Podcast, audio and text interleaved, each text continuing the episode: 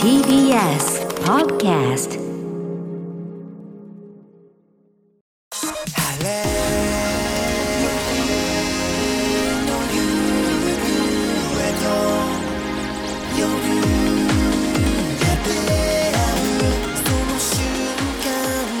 TBS ラジオプレス。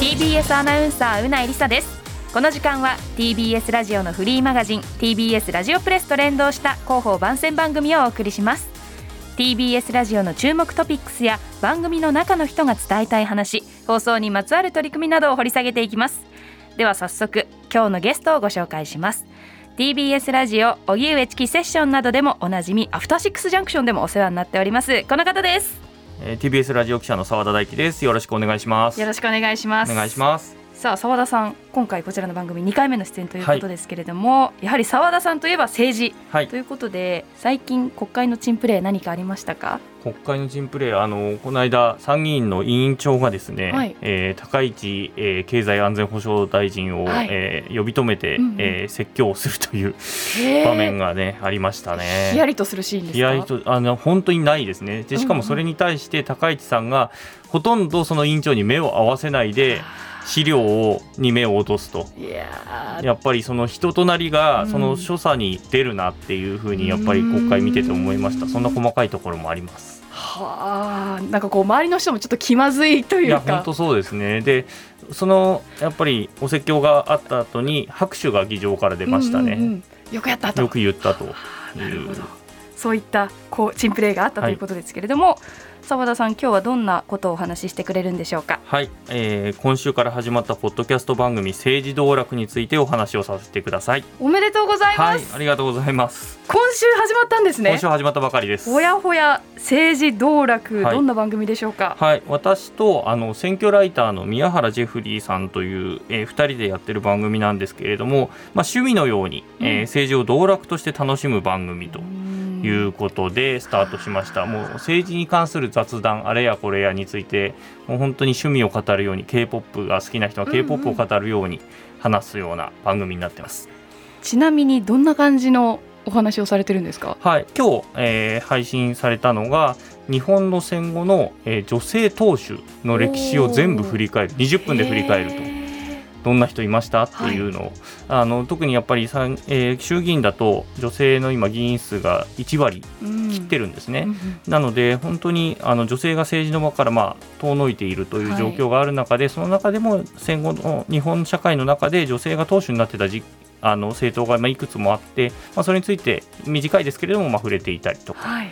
っていう話とかあとはさっき言ったあの末松、えー参議院予算委員長の、えー国会でのあの裁き方だけを音声とともに振り返るという、うん。で委員長の役割ってどういうものなんですかっていうような話をしたりだとかうん。っていうのをしています。だからそこはもう完全にあのプロ野球選手のあのプレーを見るような感覚で委員長の差配を見るっていう感じで一回放送したりもしています。そんなに委員長すごいんですか？安江松委員長はなかなかのあの仕事ぶりなのでぜひへー。20分ちょっとで聞けると思いますので、はい。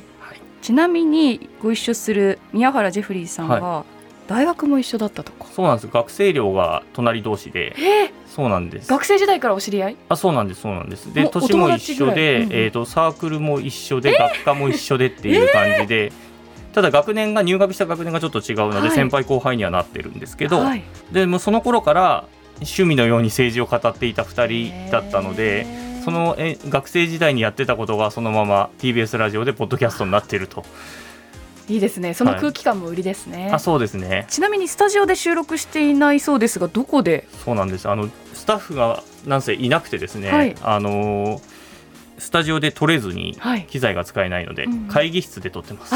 あそうなんですね、もう手作り感満載で、はい、IC レコーダーでえーマイクを立てて2人で撮っているということで。で2人が暴走しすぎることがあるので、はい。え1人矢ヶ崎さんという、はい。えー TBS ラジオの社員が、えーたまに、えー入ってきて分かりませんと。注文をつけるあまり役として。にもちょっと、ね、あまりにも行き過ぎちゃうと。ちょっとそれ聞いてる人分かんなくなっちゃうんで、みたいな。えー、いいですね。ちなみに今後やってみたいことやってみたいテーマなど。はい結構いろいろあって、うん。まあ本当にいろいろ模索しながらやっていきたいのであの例えば YouTube ライブで生配信したいなというのもあったりとか、イベントもやってみたいなとか、うん。あと最終的には本になったらいいなってそれで多くの例えば子どもたちとかも興味持ってもらえたらいいなとかいろいろ夢は広がってますね。ぜひぜひいつか本にまとめていただいて、はい。い、ろんな人にね見ていただける機会になるといいんですけれども。ということで最後にリスナーの皆さんにメッセージをお願いします。はい、あの政治ってすごく大冗談にえ構えてしまうものになってるんですけれども、あの本当にくだらない話からえ実は実はというような話まで、えー幅広く話しているポッドキャストになりますのでぜひお聞きください。はい。今日のゲストは TBS ラジオ澤田大樹記者でした。ありがとうございました。はい、失礼しました。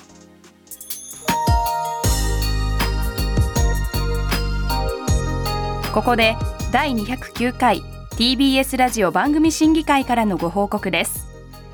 TBS ラジオ番組審議会は放送のあり方を考え番組の改善向上を目的としてほぼ毎月1回会議を行っています。今回は2023年2月19日日曜日午後10時から10時30分まで放送された井上芳雄 by myself について審議されました。井上芳雄 by myself は2017年4月にスタートし今年1月に放送300回を迎えました。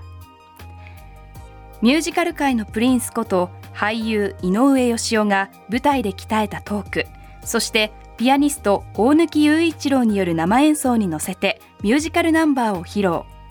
まるでコンサートホールの最前列にいるような極上の音楽臨場感で日曜夜に贅沢なひとときを届ける番組です。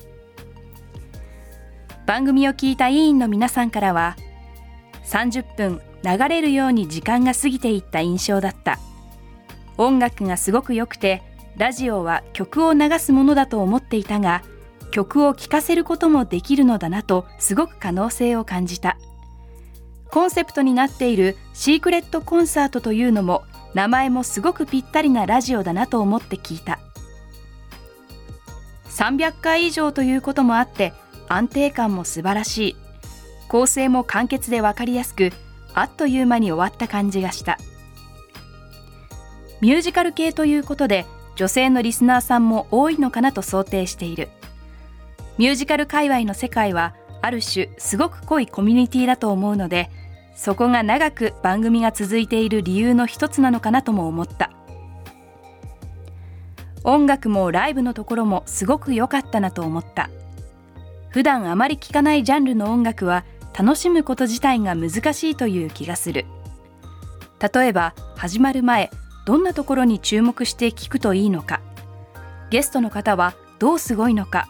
どのあたりがすごいのか。など聞くガイドのようなものがあるとより楽しめるかなと思った。といった意見が寄せられました。TBS ラジオではこれらの意見を参考に今後もより良い放送をお届けするよう努力してまいります。ではそろそろお別れのお時間です。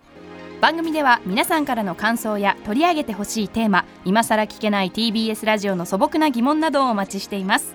メールアドレスはすべて小文字でプレスアットマーク TBS.CO.JP プレスアットマーク TBS.CO.JP プレスの綴りは PRESS です。